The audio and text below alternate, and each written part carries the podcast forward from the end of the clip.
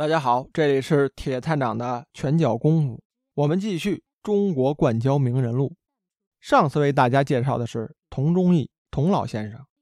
童老先生啊，自幼学习医术还有武术，他的家族呢有三百多年的历史了，那是打清朝入关的时候就有了。他这家族啊，可算是家学显赫，也把童忠义啊培养出一身的好本领来。之前为大家介绍的都是他在武学上、摔跤上的一些技法。这次啊，咱们重点说说童老先生的神奇一生，从他创办武馆到闯荡江湖，有不少的故事。咱们今天呀，就详细的说说。像这个，他在一九二五年在上海啊，创办了忠义拳社，当时啊，就立了三条规矩：一不比刀枪剑戟，二不比棍棒击打。三不比拳打足踢，对这个登门切磋武艺者呀，规定只比四项。一比的是大杆子，说这大杆子什么样？它就类似一根长枪。您见这小树没有？四米多高，把这个树啊从根锯了，把这个树杈呢全砍喽，就这么一根一头粗一头窄的长四米的杆子。这练法呀，就有点像这个长枪扎枪一样。基本功呢叫做拦拿扎，这比大杆子呀，比的就是这个抖动的次数，也就是这个扎枪的次数，多者为胜。这第二比的呀是拉硬弓，这硬弓啊一百来斤，大家都见过这个开弓射箭的，这弓要是拉满了啊，比的是两膀之力，这拉满一次弓，那算得上是一百斤的分量，比这个谁拉的次数多，这个也是。多者为胜。三比的是打泥丸这泥丸啊，咱之前也讲了，它和这个弹弓还不太一样。它这个发射的武器啊，是这个弓，在这个弓弦上啊，有这么一个小碗的装置，这泥丸呢就放在里面，拉满弓，把这个泥丸打出去，它的杀伤力啊，还有速度，要比这个弹弓强很多。说这个泥丸怎么比？三十米开外找棵树。在这个树上啊，挂一个铜锣，拿这个泥丸打响这个铜锣，记一分每人呢打三十次，多者为胜。哎，这就是前三项比试，这比试的都是气力。这第四项比的是摔跤，以这个三跤两胜。为什么说要把撂跤放到最后啊？因为这撂跤啊不伤和气，俩人动起手来呢不易受伤。不像这个刀枪剑戟一样，沾着就亡，碰着就伤。童忠义老先生啊，够仁义，用这个摔跤啊，比拼的是技艺，不为了伤人。上一集呢，咱们讲了他与这个关东大侠扎瑞龙的比试。这扎瑞龙呢，上门比武，一连呀还叫了好几位兄弟。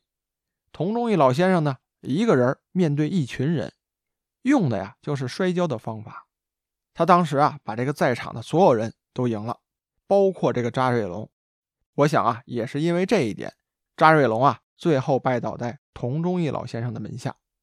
还说了，摔跤这个比试啊，并不是童忠义老先生一个人这样，整个的江湖武林界都这么干。您想，这两个人言语不合了，又是练武的，文斗不如武斗嘛。下场之后用这个摔跤比试最稳妥。他不会伤到对方，也不会置人于死地，因此这个比法啊最为的合情合理。当然说了啊，如果你心不正下黑手的话，这就另当别论了。毕竟这摔跤啊是门武行，它不像文人斗嘴一样写个酸文啊骂你几句之类的。所以这个摔跤啊在当时的江湖上用处最多了。咱们说回童忠义老先生，说他闯荡江湖这些年呀，留下了。不少的趣闻、好故事，今儿呢，我就给大家讲一讲。说这个在民国的时候啊，有一个英国人叫做欧文斯，当时这位啊，在上海的地面上，那算是有头有脸的人物了，商政两界呀都卖他的面子。而且这个人呢，好武艺，所以他当时在上海啊，结交了不少的武林人士。有一次啊，他在这个家里面举办宴会，就邀请这个童中义赴宴。并且献祭，这个童中义老先生啊，接到邀请就去了，在现场啊表演了一个龙飞凤舞的八仙剑，这算是他的绝活。还表演了这个弓射弹丸，用这个泥丸啊打铜锣，博得这个满堂的喝彩啊。就是在这个宴会上，有这么一个西洋来的剑师，叫做沙利文。所谓的西洋剑师啊，就是用这个击剑。您看这个奥运会比赛中啊，有这个西洋剑这门武艺啊，据听说是传于法国。哎，法国人好击剑，英国人好打拳击。当时的这位洋剑师沙利文呢，就想借机会啊出出风头，就找到了这个童忠义。当时就向这个童忠义挑衅，说：“你这个中国人练武术啊不行，你跟我比试比试，咱俩比试剑术。”因此啊，他就找了一套击剑用的护身符，哎，扔给童忠义了，说：“你把这穿上，咱俩比试的时候呢，不会伤到你。”童忠义一看这事儿堵到这儿了，过不去了，迫于无奈之际。他也是想压一压这个杨剑师的威风，因此啊，就和这个沙利文开始斗剑。童忠义一上来就用这个太极八卦步游走不停。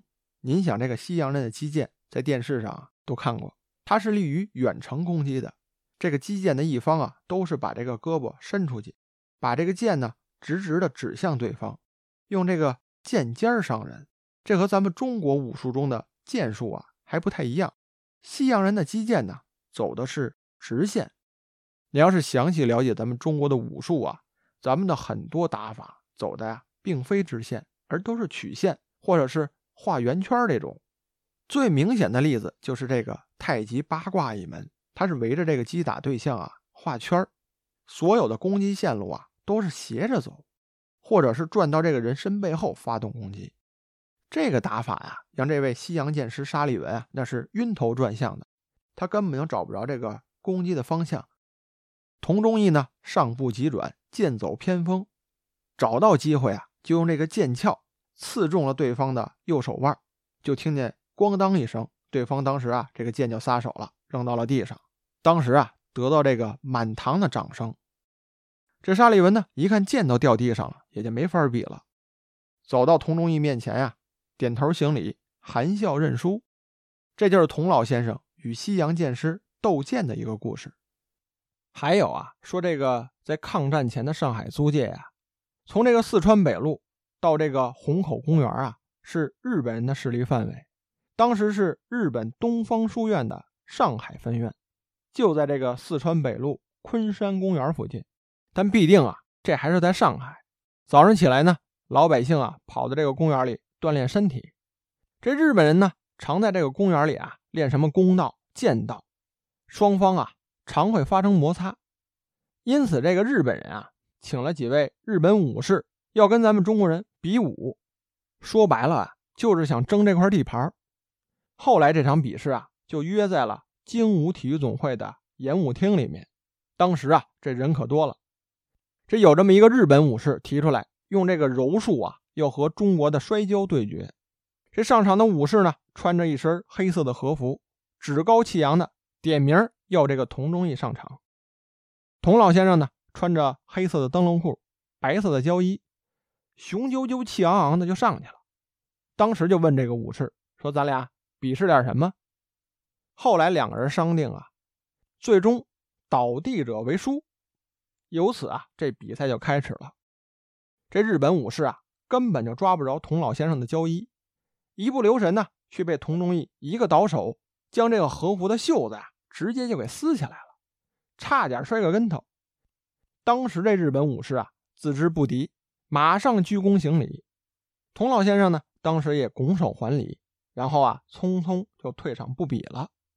还有在抗日那时候，这日军啊，偷袭了珍珠港，在这个上海呢，大搞中日亲善。东亚共荣的鬼把戏，当时这日本啊都知道，童忠义老先生呢是这个武林高手，在社会上啊也很有名望，因此啊就耍了一条诡计，想收买他。他们就在这个偷袭珍珠港的庆功大会上啊，邀请童忠义来参加，以达到这个收买人心的目的。但童老先生啊直接就给拒绝了，当时声称啊已入道门，除了治病啊一概谢绝。并且啊，蓄了胡子，盘起了头发，以显示这个民族气节。在外面看，童老先生是隐居修道去了，不问世事。但私底下，他与这个新四军频繁的接触，经常把自己攒下来的刀伤药啊，秘密的给这个抗日战士啊送过去。这抗日结束后啊，就到了一九四八年，当时的国民南京政府啊，在上海举办了运动会，童中义应聘担任这个国术和摔跤的裁判。当时国民党陆军摔跤队的代表啊是常东升，常东升啊是保定有名的快跤手。人称呢花蝴蝶儿，这位摔起跤来啊，心狠手辣，知道他底细的人啊，都不愿与他交手。这比赛的时候呢，陆军摔跤队穿着这个呢料的军服，还带着手枪，耀武扬威的进了场了。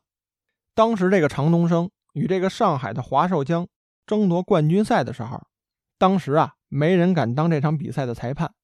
这时啊，童忠义挺身而出。这比赛的过程中呢。这常东升啊，施展扑脚的伎俩，被这个华寿江顺势一牵啊，俩人一块摔倒了。当时这跤啊，摔了个平手。这第二跤一比试，这常东升啊，一脚踢儿就踢到了华寿江的脚踝处，当时就把华寿江啊给踢伤了。这伤了怎么办呀？被迫弃权。于是啊，这个常东升赢得了冠军。事后啊，这个观众批评裁判不公，童忠义呢？还由此受了委屈。这童老先生啊，闯荡江湖，这恩恩怨怨啊，可是不少。这值得人称赞的，就是童老先生把这个摔跤技法传给了后人。之前也说了，他不光是拳术、兵器造诣高，摔跤的功夫啊，更是人人皆知。他在上海啊，教出了不少的徒弟，像什么朱文伟、常伟川，还有那位关东大侠扎瑞龙，这都是他的徒弟。他还编著了《中国摔跤法》，这算是中国最早、最完整的一部摔跤典籍了。而且童老先生教摔跤啊，有他自己的一套。他先教毅力和耐性，比如这个骑马站桩的功夫，都是他要求要常练的。还有什么抖皮条啊、拧大小棒子，还有别具一格的蹲跛了、拧水缸之类的。虽然说这些招吧比较土，但功效极好。童忠义教的。二十四个基本绊子，由浅入深，循序渐进的一个一个教，而且啊，他不光教，还给这个学员啊亲自喂绊子。所以说他这个功夫啊，那确实身手不凡。一九六三年五月，全国武术锦标赛在这个上海召开了，童忠义啊担任这个大会的裁判委员。这锦标赛开幕前三天呀，童老人家就病了。当时来参加比赛的这些运动员呀，老前辈啊。都去家里看望他，但是没想到的是啊，童老先生药石无灵，享年呢八十四岁，寿终正寝了。在这个龙华殡仪馆，摆满了各地武术界送来的花圈呀、花篮。在这个大厅正中啊，高悬着一个横幅，上面写道：“童老不愧为一代武术大师，他的高武精神和武德永垂不朽，深受武术界的。”敬仰。童老先生闯荡江湖这么多年，传下来的故事很多，我呢只是挑选了几个精彩的，给大家说一说，聊一聊。像我上一集说到的，童老先生啊，不光是位武术高人，还是位爱国人士，对于中国武术界的传承呢，也做出了巨大的贡献。他的故事啊，我们就讲到这里，我们下次见。